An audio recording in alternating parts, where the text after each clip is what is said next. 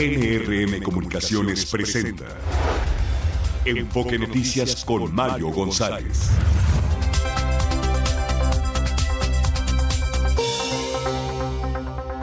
Buenos días, muy buenos días y bienvenidos a Enfoque Noticias en este miércoles 10 de enero del 2024. Saludo al auditorio de toda la República Mexicana que nos sintoniza a través de la señal de NRM Comunicaciones y de todas, todas nuestras plataformas digitales. Bienvenidos, bienvenidas.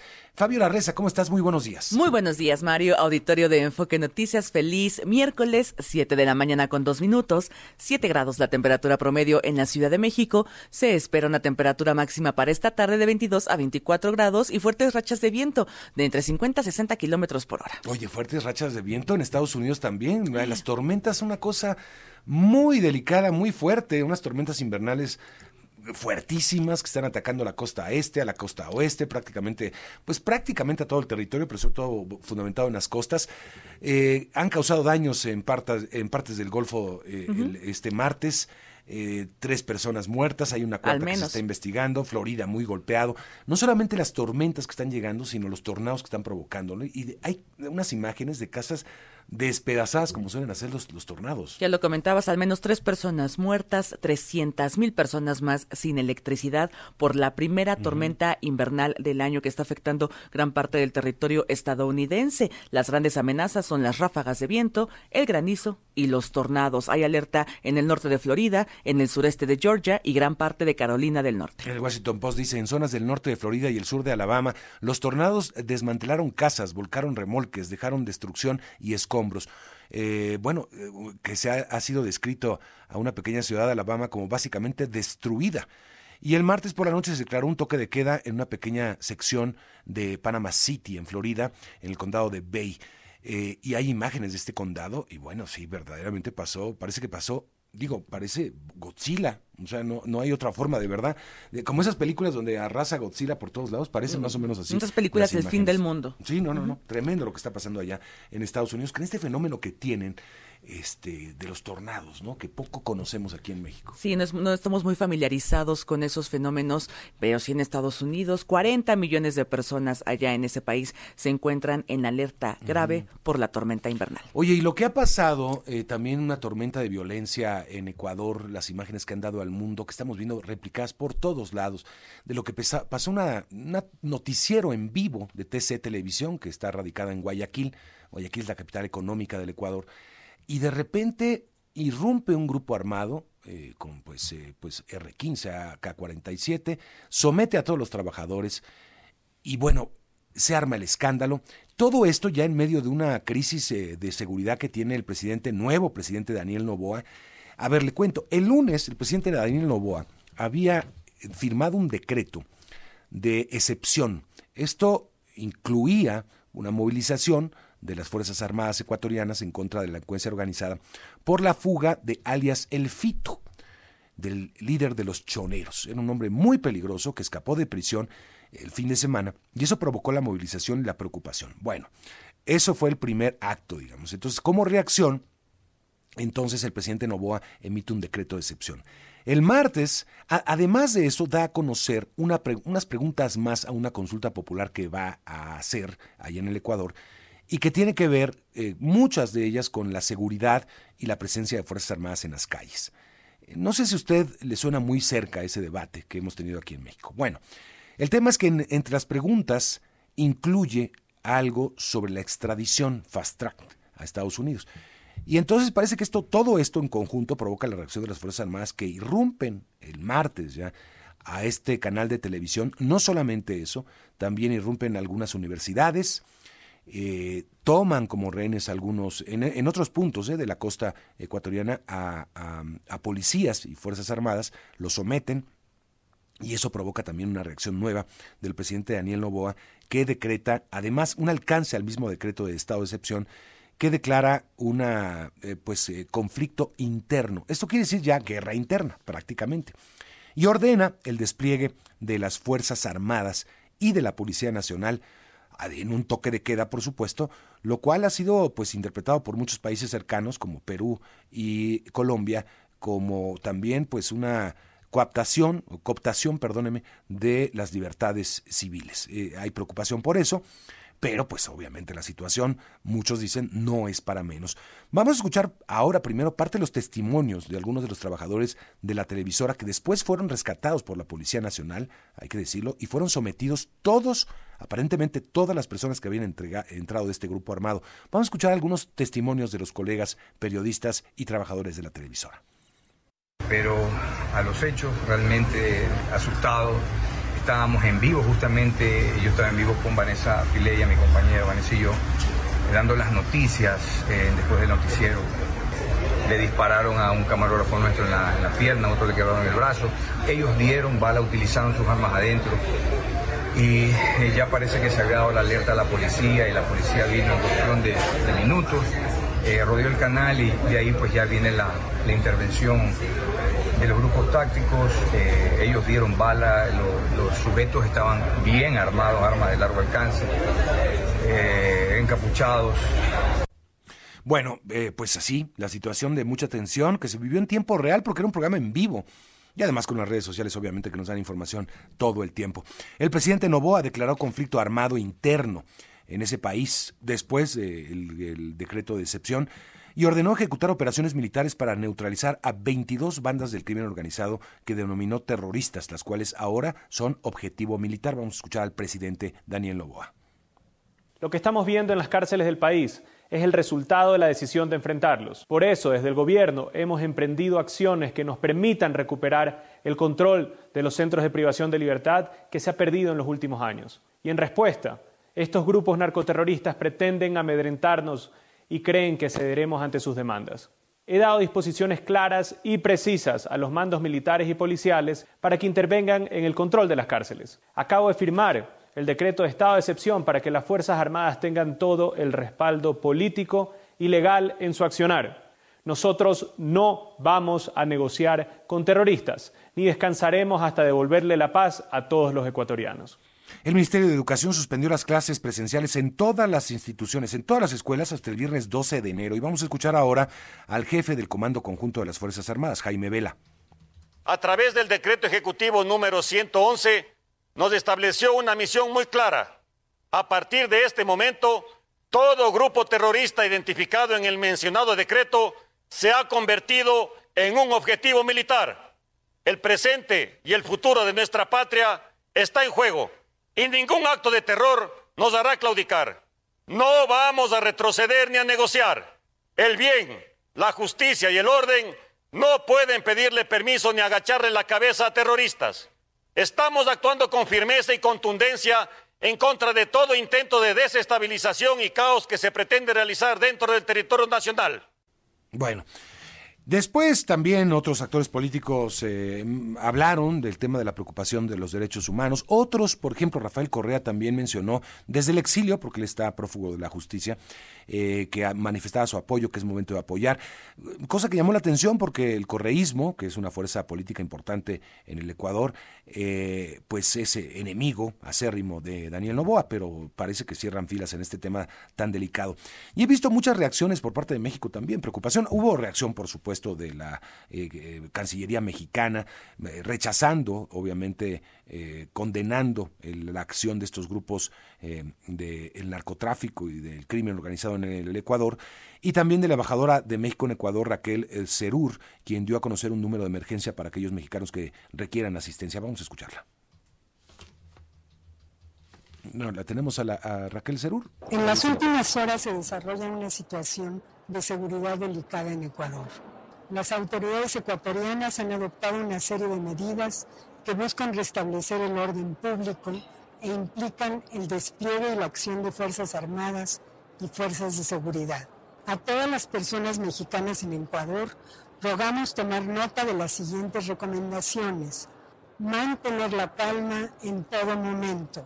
Atender las indicaciones de las autoridades ecuatorianas. Procurar mantenerse en casa u hoteles y evitar salidas o traslados que no sean esenciales. Todo esto en conjunto, toda esta crisis en Ecuador que, estamos viendo pues, en, prácticamente en todos los medios nacionales e internacionales, eh, provocó 22 muertos tan solo en una jornada. Me parece, según muchos medios, que es la peor jornada de violencia que se ha vivido en el Ecuador. Y he escuchado a muchos periodistas eh, pues manifestar su preocupación, obviamente, y, preguntar si Ecuador, si debemos estar preocupados en México porque esto se, de alguna manera, se refleje en el país. No hay de qué preocuparse por lo que está pasando en Ecuador. Aquí estamos, perdónenme la expresión, pero siempre esas comparaciones son tan, este, pues tan aventuradas. Nada más para darle un dato, ayer en México fueron 75 muertos en México, en México, en una jornada. Y es de las jornadas promedio, ¿eh? no hay que decir.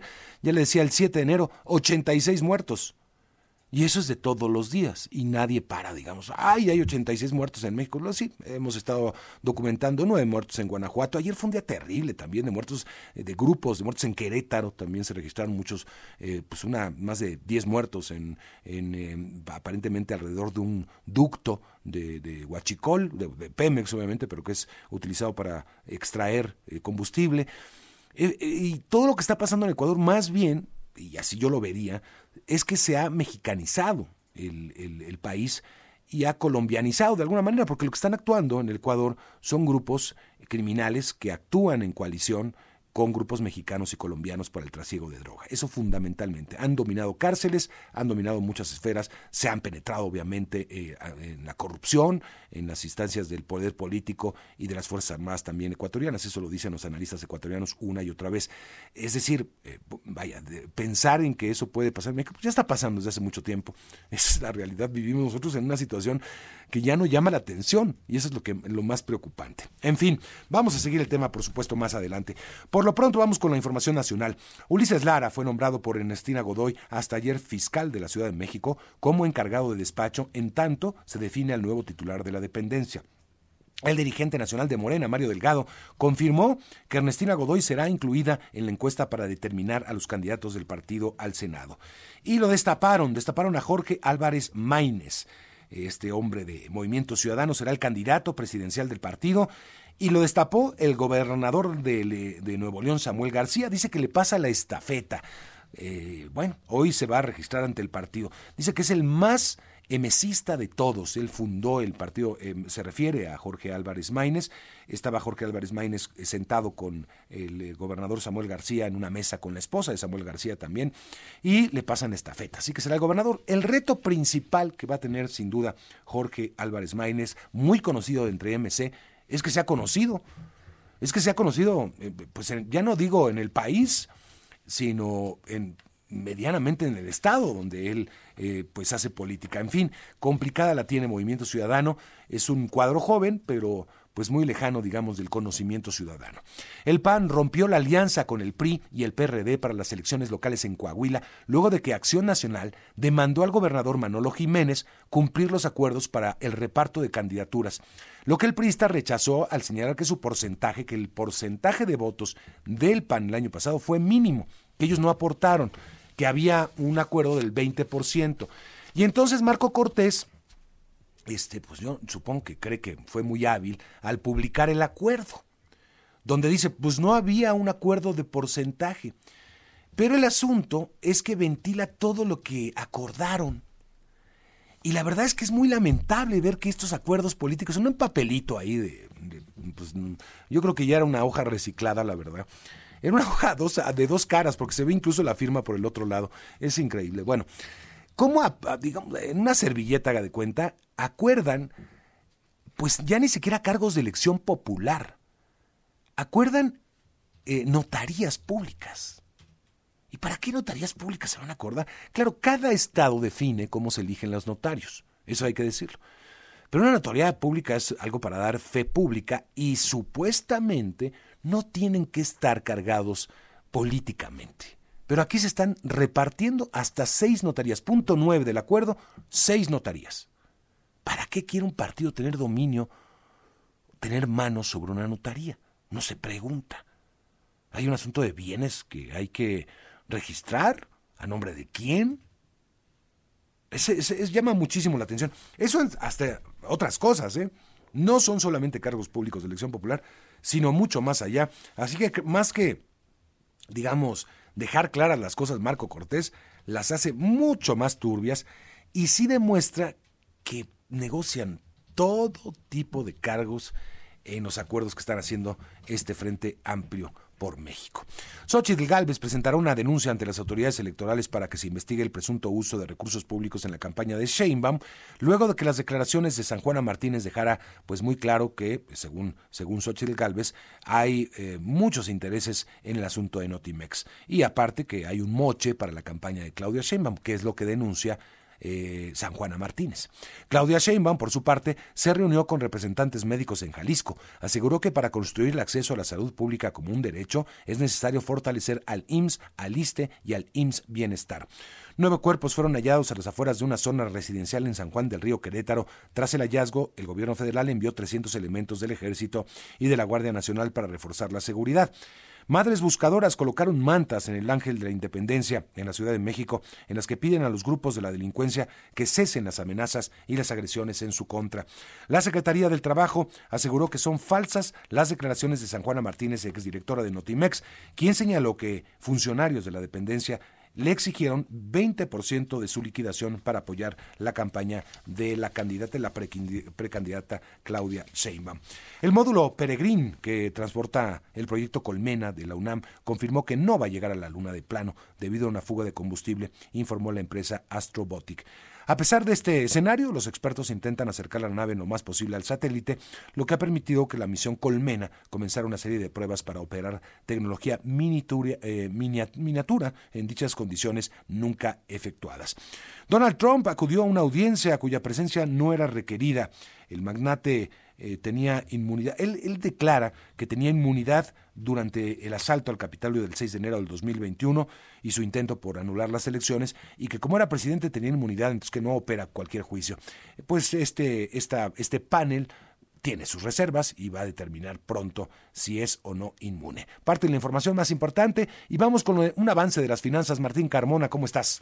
Mario, ¿qué tal? Buenos días al auditorio de Enfoque Noticias. Informar que hoy nos dan a conocer el indicador mensual del consumo privado. El INEGI nos reporta que en el pasado mes de octubre registró una disminución de 0.3% con respecto al mes anterior, es decir, el consumo se mantuvo con números eh, ligeramente negativo. Sin embargo, en la eh, contabilidad total, la mayoría de los negocios se vieron buenos números al cierre del año pasado. Informar que hoy el precio del dólar sube tres centavos. Ayer subió casi quince centavos, Mario. Entre ayer martes y hoy miércoles se ha incrementado cerca de veinte centavos el precio del dólar y es que a nivel internacional la divisa norteamericana comienza ya a tener pues alguna inversión de parte de los inversionistas justamente ante todo el escenario que se viene en la inflación, en la movimiento tasas de interés allá en los Estados Unidos. 17 pesos ya cotiza prácticamente el precio del dólar en este momento. Sí, sí, sí, vamos a estar pendientes de la evolución del peso a ver cómo reacciona. Bien, Martín, gracias. Más adelante desarrollamos. Claro que sí. Buenos días. Y vamos con los deportes, un avance. Javier Trejo, ¿cómo estás? ¿Qué tal? ¿Cómo te va, mi querido Mario, amigos de Enfoque Noticias? Sí, temas que tienen que ver desde luego con la actividad del fútbol internacional, por supuesto, lo que ocurre justamente en términos de la Supercopa que se está que hoy enfrenta nada menos que al Real Madrid contra el conjunto del Atlético de Madrid, hablar también del el inminente arranque de la Liga MX que será ya para pasado mañana, el día viernes, y hablando del fin de semana, pues los playoffs del fútbol americano profesional de la NFL y de las contrataciones americanistas, bueno, pues han sumado varias, pero lo más importante es también, Mario, que cómo se han revaluado los jugadores americanistas al grado de que se ha convertido ahora el América, el equipo con la plantilla más cara del fútbol mexicano, superando incluso al conjunto de Tigres y Rayados de Monterrey.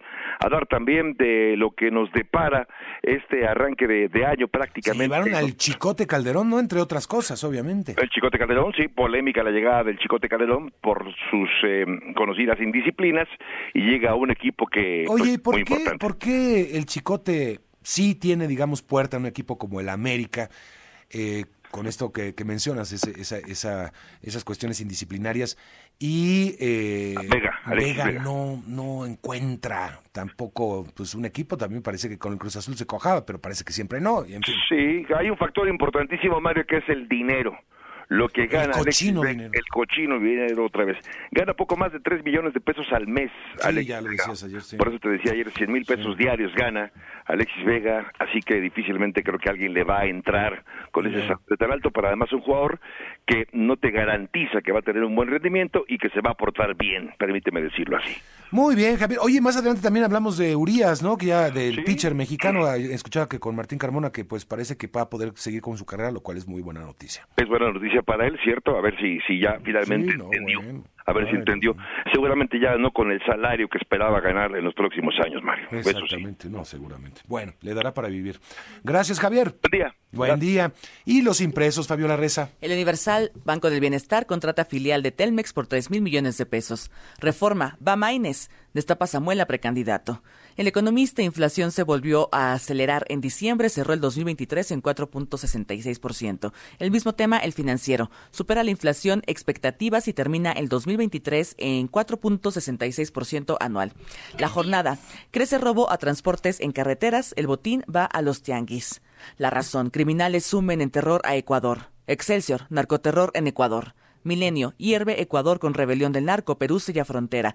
El universo de Ecuador, precisamente de ese país, es declarado en conflicto armado interno y se moviliza fuerza pública y el comercio de Perú, el país vecino, desborde terrorista en Ecuador son las portadas de este miércoles. Bueno, me faltó decir de lo que habíamos eh, conversado, es que eh, sí, hay una reacción de los países vecinos, ya lo decía yo, Colombia y Perú. Perú, entre otras cosas, ordenó un desplazamiento militar en la frontera, una frontera amplísima, muy complicada, no sé si temen que haya ahí una este, pues entrada de, criminales o, una huida de ecuatorianos. Lo cierto es que es una frontera muy complicada, una frontera pues prácticamente selvática, coinciden en, la parte amazónica y otra parte también eh, pues en desierto de Piura, pues también eh, muy, muy al, al sur de Perú y norte de Ecuador. En fin, este, pero bueno, yo creo que fue una reacción más bien política lo que hizo la presidenta Dina Boluarte. Oye, y el presidente López Obrador en Acapulco otra vez. En Acapulco Guerrero controla la plana mayor de la seguridad. Así es, está dando su conferencia matutina de este miércoles en el puerto de Acapulco. Se están dando a conocer los avances en el plan de reconstrucción y apoyo a damnificados por el paso del huracán Otis allá en la costa de Guerrero a dos meses y medio más o menos de estos lamentables sucesos. La secretaria de Gobernación, Luisa María Alcalde, acaba de informar que se han invertido hasta el momento 25.689 millones de pesos. Bueno, y lo, creo que la nota importante también en todo esto es que está presente la gobernadora. ¿Apareció? ¿Otra vez? Ahí está. Está vivita y coleando, como muchos eh, guerrerenses decían, ¿y dónde está la gobernadora? Después de, me refiero, después de tanto muerto que hemos estado, tantos ataques, tantas, eh, en muchos municipios de la sierra, este, bueno, el asunto de Entasco, de los secuestros de Lo que ocurrió en el palenque de Petatlán. En, Petatlán, bueno, hasta eh, eh, Guerrero verdaderamente en problemas como pocas veces habíamos registrado. Bueno, Guerrero ha sido de los estados más violentos de los últimos años, pero últimamente, digamos, en este arranque de año, es lo que ha llamado más la atención en el país, lo que está pasando en Guerrero. Y la gobernadora no La gobernadora solamente aparece cuando tiene intervenciones en las conferencias del presidente López Obrador. Sí, sí, sí, ahí está la gobernadora. Vamos a escuchar un momentito lo que está diciendo. Aquí tengo el audio, me parece, de la gobernadora. Puerto de Acapulco y por supuesto agradeciendo todo el apoyo otorgado al pueblo de Guerrero. En estos meses, sin duda, pues ha quedado demostrado el gran amor de ese gobierno por nuestra tierra y el compromiso humanista de la transformación con las y los guerrerenses.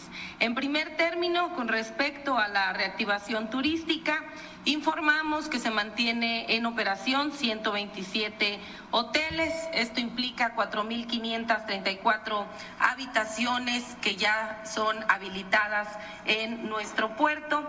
Estos 127 eh, hoteles están distribuidos, 57 en la parte del Acapulco tradicional, 54 en la zona dorada, 8 en diamante y 8 en pie de la cuesta.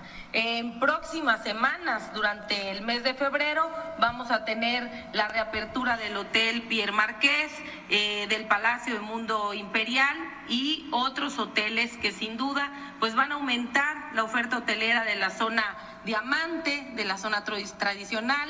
También eh, se abrirán nuevos eh, restaurantes, comercios, lo que también en cuanto a la oferta hotelera significa una proyección para marzo de 6.700 habitaciones. Bueno, bueno, con eso nos quedamos. Este, pues parece que todo el proyecto de, eh, los eventos de Acapulco, como el, el tenis, va es por lo menos el objetivo de los empresarios. Vamos a ver si se puede eh, con la recuperación de Acapulco. Pero insisto, pues se habla de Acapulco ahorita, me parece importantísimo por la recuperación que requiere este puerto tan querido para los mexicanos, pero pues no se ha hablado por parte de la gobernadora de lo que está pasando en su estado.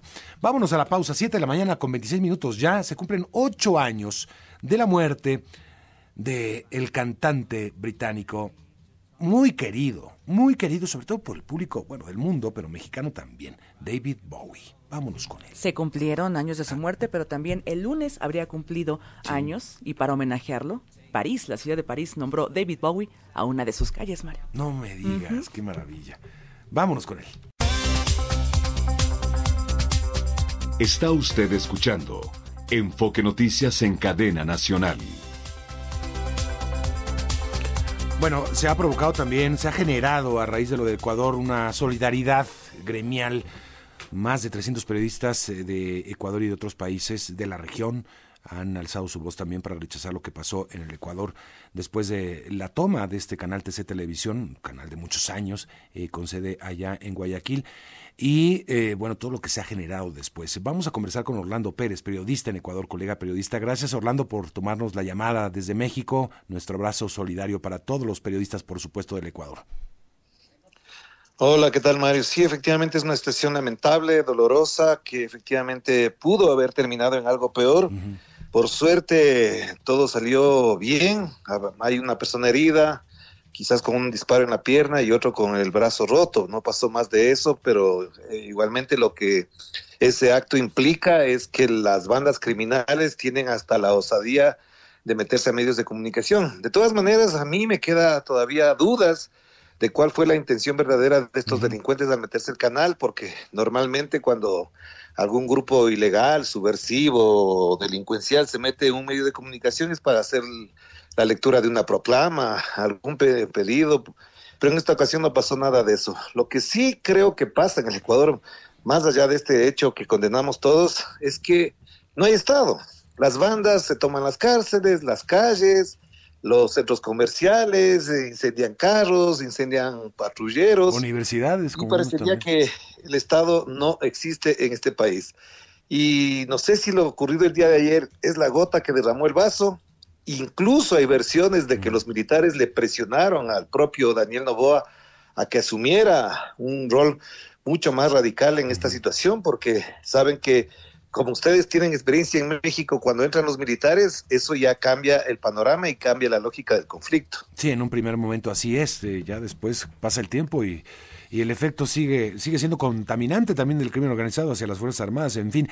Oye, eh, hay una, eh, esto digamos es una reacción a, se ha hablado mucho del escape, de la huida de Adolfo Macías, el fito, de, de una prisión.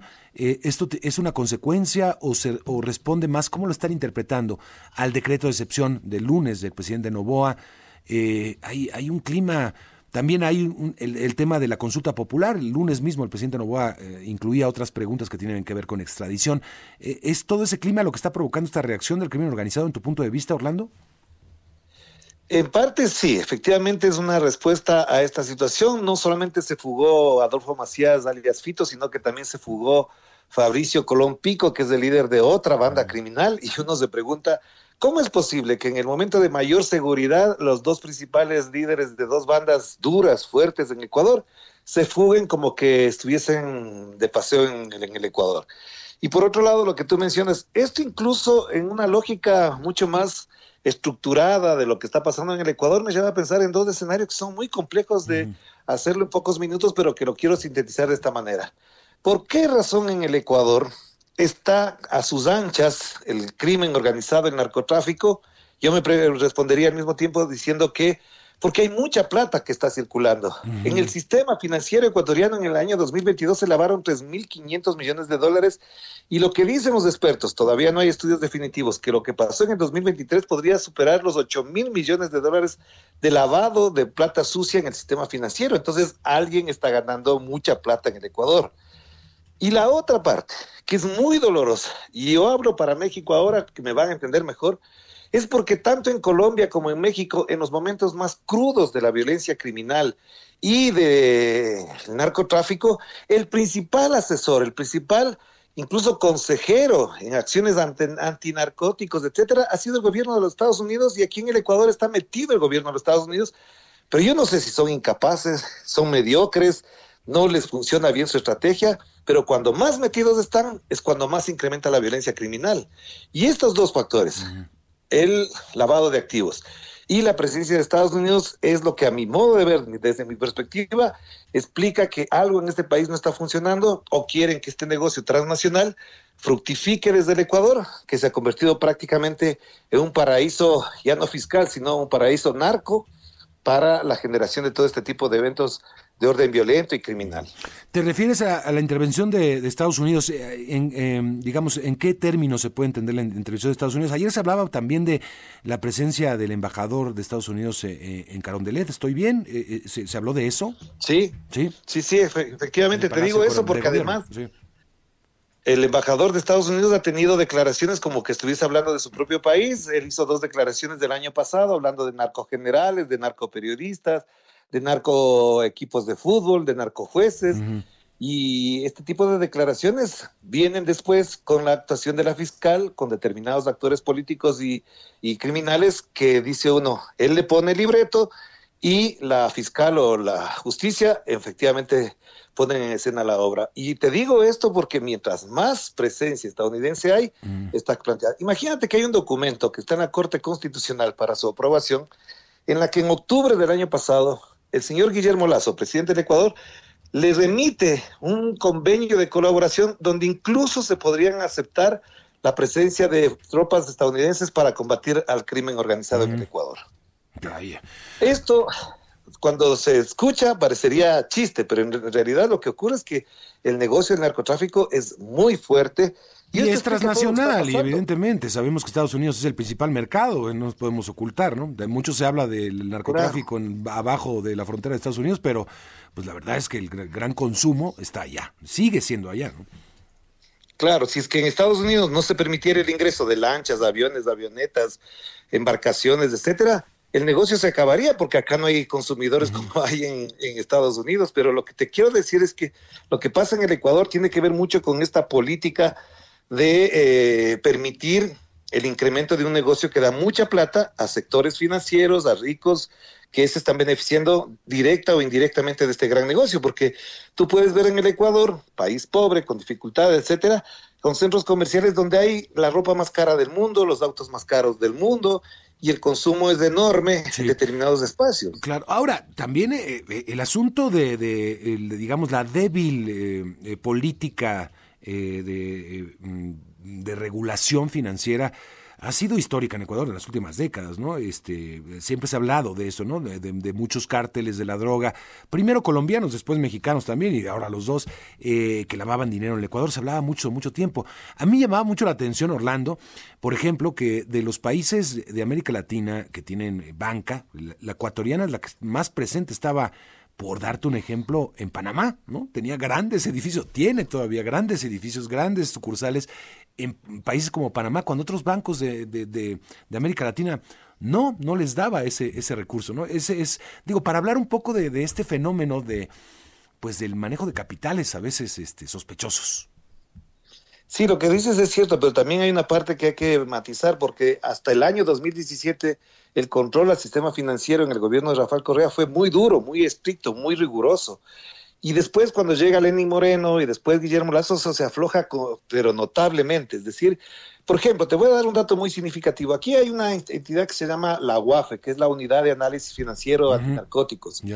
Esa fue creada en el gobierno de, Guillermo, de Rafael Correa y tuvo mucha preponderancia a la hora del control de lavado de activos, de desvío de capitales, etcétera, etcétera. Cuando llega Moreno y Lazo sobre todo, no le dan un centavo, no ejecutan el presupuesto y esa entidad queda en soletas sin capacidad técnica de control, porque efectivamente lo que querían es que no hubiese control sobre este lavado de activos y la fuga de capitales, etcétera, etcétera. Y a mí me parece que eso hace que, por ejemplo, te voy a dar un dato muy significativo, el señor Guillermo Lazo, dueño del Banco Guayaquil, en dos años de gobierno incrementó su fortuna en 21 millones de dólares sin ganar un sueldo, sin ejercer actividad económica alguna, sino solo porque sus negocios financieros le iban muy bien. Este que es un dato aparentemente menor, da cuenta de que efectivamente ese es el propósito que tienen ciertas élites para que el negocio del narcotráfico siga impune. Te hago dos preguntas para, para este, ir cerrando y agradeciéndote, Orlando. La dolarización de la economía ecuatoriana desde hace de los noventas que viene, ¿no es un factor también que ha sido atractivo para el narcotráfico? Es decir, pues tenemos ya este, moneda que se utiliza en el crimen y, no tenemos tanto problema de hacer tipos de cambio ni nada de eso. ¿Podría ser también que eh, Ecuador haya sido atractivo por ese factor? Mira, qué casualidad, el día de hoy se cumplen 24 años de que se decretó la dolarización en el Ecuador. Es hoy día un aniversario de esa fecha fatídica y sí, en buena medida también explica eso por dos razones. La primera, porque efectivamente circulan dólares. Si yo voy a México, voy a Argentina, voy a Brasil y quiero cambiar dólares, me anotan mi número de pasaporte, etcétera, y entonces por lo tanto queda registrado cuántos dólares ingresé yo en ese país. En el Ecuador no hace falta eso y entonces no hay un control sobre el manejo de dólares. Y segundo, porque buena parte de los lavados de activos que han ocurrido, son varios, tienen que ver con que en el Ecuador circulan, por ejemplo, billetes de 100 dólares como si fuese un, de, un dólar, no pasa absolutamente nada, la gente va y compra con ese dinero, se paga, hay grupos delincuenciales, yo he sido testigo de jóvenes delincuentes que delante mío compran 800 dólares de ropa deportiva en un local mm. y ese es un modo de lavado muy, muy frecuente, digamos. La compra por debajo de muchos enseres, lujos, ropa, eh, eh, utensilios con dinero y, con billetes de 100 dólares. Pero sí, efectivamente, la dolarización contribuye mucho a eso y por eso en el gobierno de Rafael Correa buena parte de la actuación de la UAFE, de la Unidad de, Análisis Financiero y Antinarcóticos, era revisar, por ejemplo, los billetes que se cambiaban en el Banco Central mm. o que ingresaban por el Banco Central. Esto ya desapareció, ya no existe. Y por lo tanto, ahorita el flujo de dinero sucio con billetes, con dólares, es mucho más permisible y no pasa absolutamente nada. ¿Cuántas aristas tiene todo esto, Orlando? Te agradezco mucho por comenzar con el auditorio aquí en México, que está muy, muy interesado, muy atento a lo que está pasando allá. Parte, pues eh, parece un déjà vu de muchas cosas que hemos vivido también aquí. Exacto. sí, sí, sí, es, terrible. Y yo, hablaba, digo, este, tanto se ha hablado de que si hay, hay probabilidades de que en México llegue esta... No, ayer tuvimos, nada más para darte un ejemplo, 76 muertos en México. un día de campo, ¿eh? un día de campo, en un día normal, digamos. Así es. Así está de terrible. Gracias, Orlando. Un abrazo, Mario, que estés bien. Que te vaya muy bien, Orlando Pérez, periodista en Ecuador.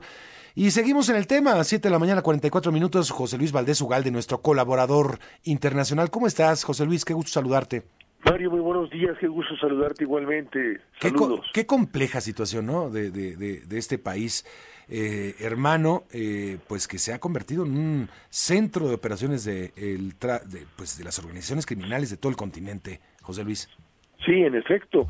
Bueno, estamos hablando de la penetración del Estado de una manera vertical por parte del crimen organizado, las veintitantas organizaciones que se enumeran en el decreto del, del presidente ecuatoriano eh, Novoa, Novoa, perdón, este, hablan de un Estado-nación penetrado y tomado por las organizaciones paramilitares que en este caso están eh, pues este identificadas como eh, vinculadas con el cartel de Sinaloa y el cartel eh, de Jalisco Nueva Generación en México que están promoviendo la apertura de los mercados, sobre todo de la cocaína eh, de Colombia hacia los Estados Unidos de una manera muy activa. Eh, esta, esta situación que se presentó eh, ayer y antier eh, a raíz de la, de la de la huida del líder de los choneros, Adolfo Macías, alias El Cito, de una prisión de Guayaquil, eh, dice mucho de la falta de control por parte del aparato estatal y de las fuerzas del Estado de, del orden y del mismo tiempo de la, de la, del crimen organizado. Están vinculados aparatos del Estado completos al, al, al crimen organizado y eso ha convertido a Ecuador pues en una en un en un encuestado básicamente en este momento tenemos a un Ecuador muy eh, eh, eh inclinado hacia la eh, pérdida por, por, completo de control de la, de la, de la, de, la conducción del aparato estatal. Y esto me parece que es delicadísimo. Y como decías tú hace un rato con el colega periodista ecuatoriano este no echemos la barba a remojar este porque en México puede ocurrir lo mismo y de hecho está ocurriendo en algunas regiones del país en donde se ha vuelto ingobernable eh, eh, en regiones enteras del país. Y yo creo que esto habla de una penetración y una extensión de la penetración cada vez más amplia de sectores muy poderosos del crimen organizado que han podido penetrar gracias a la corrupción del aparato estatal por parte de funcionarios que hoy día, y particularmente en Ecuador en las cárceles, que hoy día están fuera de control, Mario. Sí, absolutamente. Oye, em, eh, me hablaba, eh, ayer se comentó mucho, en, sobre todo en los medios ecuatorianos, no tanto a nivel internacional, de esta, digamos, presión de posible, bueno, presión evidente de Estados Unidos. De hecho, eh, de la visita del embajador en Ecuador, en Quito, al Palacio de Carondelet, al Palacio de Gobierno, aparentemente una reunión con el presidente Novoa, y acto seguido el nuevo decreto del Daniel Novoa. Y esto es eh, muy frecuente que suceda. Eh, está Estados Unidos ahí metido tratando de, solucionar las cosas, de afectarlas. ¿Cómo, cómo leerías esto? ¿Es, ¿Es, el mismo Estados Unidos, la misma política de drogas que hemos visto a lo largo de las últimas décadas, José Luis? Bueno, eh, sí, nada más que ahora ya los estadounidenses están viendo que las, las, enormes exigencias que impone su mercado de consumo, que son eh, eh, que, que, es poderosísimo, sobre todo el de la cocaína y las metanfetaminas, eh, se topa con pared en la medida en que está eh, generando inestabilidad regional de una manera cada vez más extendida.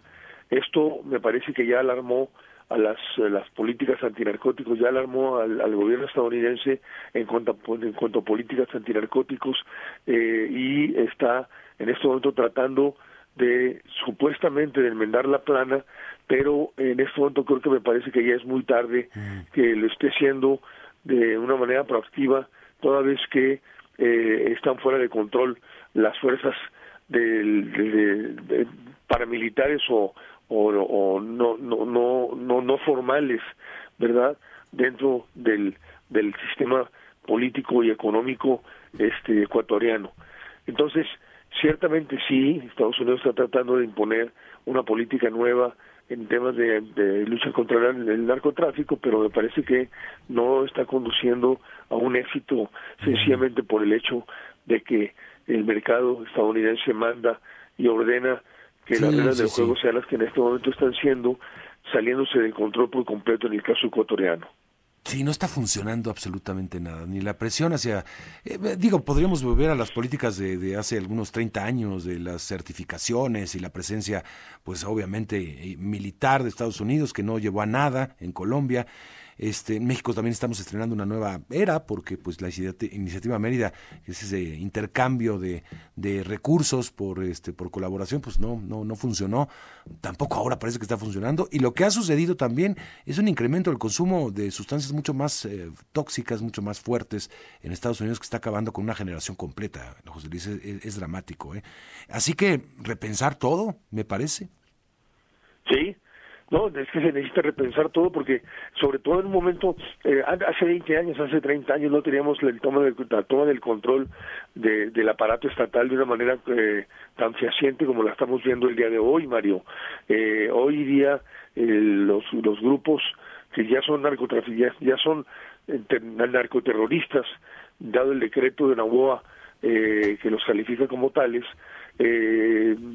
está penetrado está penetrando el Estado de una manera tan total que eh, las fuerzas del orden y particularmente las fuerzas armadas y la policía esto, son indefensas y son incapaces más bien de defender a la, la, seguridad de las personas toda vez que el involucramiento de los narcotraficantes con personeros del gobierno ha sido tal que eh, este grado de corrupción ha logrado, eh, ha provocado que las cosas queden fuera de control. Entonces, esta, esta situación de Estados Unidos no la tenía en el pasado y hoy día, ciertamente, este, no, no le queda de otra a Estados Unidos más que apoyar de manera abierta la lucha contra el narcotráfico eh, de la manera en como disponga cada país, pero al mismo tiempo también presionando para que eh, se acaben con las bandas. Las bandas han proliferado. Toma en cuenta que en Ecuador tenemos 22, creo que son bandas de narcotráfico que son eh, prácticamente mandamases en prácticamente todo Ecuador. Entonces, esto eh, no, se, no se va a acabar hasta el momento en que se resuelve el problema del tráfico, que a su vez tiene un destino, que es el consumo en Estados Unidos. ¿no? Bien. Pues José Luis, seguiremos en el tema. Te agradezco mucho, un abrazo y nos escuchamos el viernes. Feliz año, Mario. Igualmente, felicidades, José Luis Valdés Ugalde. Vamos a la pausa, 752. Los deportes con Javier Trejo Garay. Javier. ¿Qué tal Mario? ¿Cómo te va amigos de Foca Noticias? Un gusto saludarte a ti y a todo el auditorio. Bueno, la actividad del fútbol internacional continúa el día de hoy. Hay partidos de ronda semifinal de la Supercopa. Hoy se juega el Real Madrid contra el Atlético de Madrid, mientras que el día de mañana Barça va contra el Osasuna. Son los dos partidos que hay en esta etapa. Se juegan los dos primeros clasificados de la temporada anterior con los dos finalistas de la Copa del Rey y eh, por eso se llega ya a esta instancia. Duelo interesante, ¿no? El, el derby madrileño se juega hoy entre el Real Madrid y el Atlético. Mañana el Barça. Este Barça que ha tenido más eh, altibajos que cualquier otra cosa en los últimos... Arrancó, a, a, ver, terminó mal el año pasado y arranca también flojito este, ¿no? Vamos a ver si el Barça logra remontar.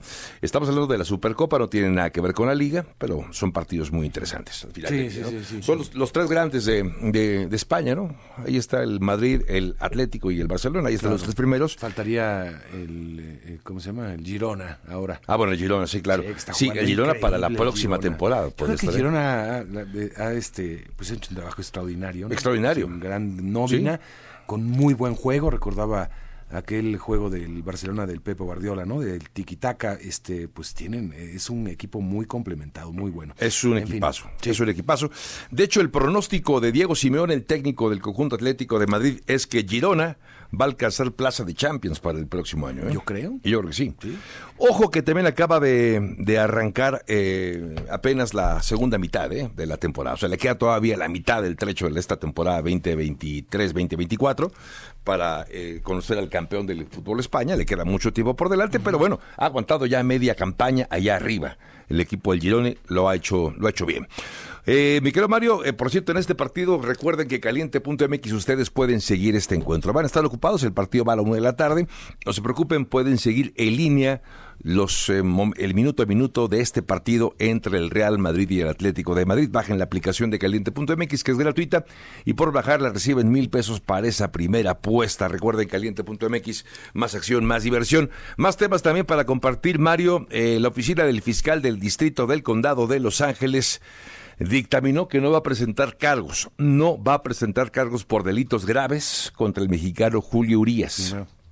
Esto implica que pues no, no, no tendrá prisión, no estará entonces en la cárcel, eh, Julio Urias, solamente para poner contexto, recordemos que es la segunda vez que es acusado de violencia doméstica. Esta, la más reciente fue el pasado mes de septiembre. Por eso ya no jugó la etapa de playoffs eh, Julio Urias con el conjunto de los Dodgers de Los Ángeles. Terminaba su contrato en el 2023. De hecho, terminó ya el contrato. Se esperaba un eh, contrato, pues el, el siguiente, el mejor contrato de su carrera. Se hablaba de 200 millones de dólares, mismos que ya no va a ganar. Y no sé si habrá algún valiente, algún equipo que quiera eh, llevarse a Julio Urias, porque digamos que queda, queda con posibilidades de seguir jugando, ¿no? Ya que no estará en prisión. Pero eh, seguramente las ofertas que reciba pues serán inferiores, ¿no? A esos 200 millones de dólares que podía haber ganado. Sí, sí, sí. Tristemente Sí, así. Baja, baja su carta, obviamente. Ni hablar, pero bueno, qué bueno que podrá seguir con su carrera este y ojalá. Y ojalá que le caiga el 20, ¿no? Ya lleva dos. Híjole, ¿qué te puedo decir? Ya no, ya no, en fin. Bueno, dicen que hay maderas que no agarran el barrio. Es que es el tema. Ojalá que este sí, este sí lo acabe haciendo. 27 años de edad con un futuro importante. Comentarte también que ayer confirma el equipo de aceleros de Pittsburgh, en la NFL, que no estará TJ Watt, el mejor defensivo, uno de los mejores defensivos de toda la NFL.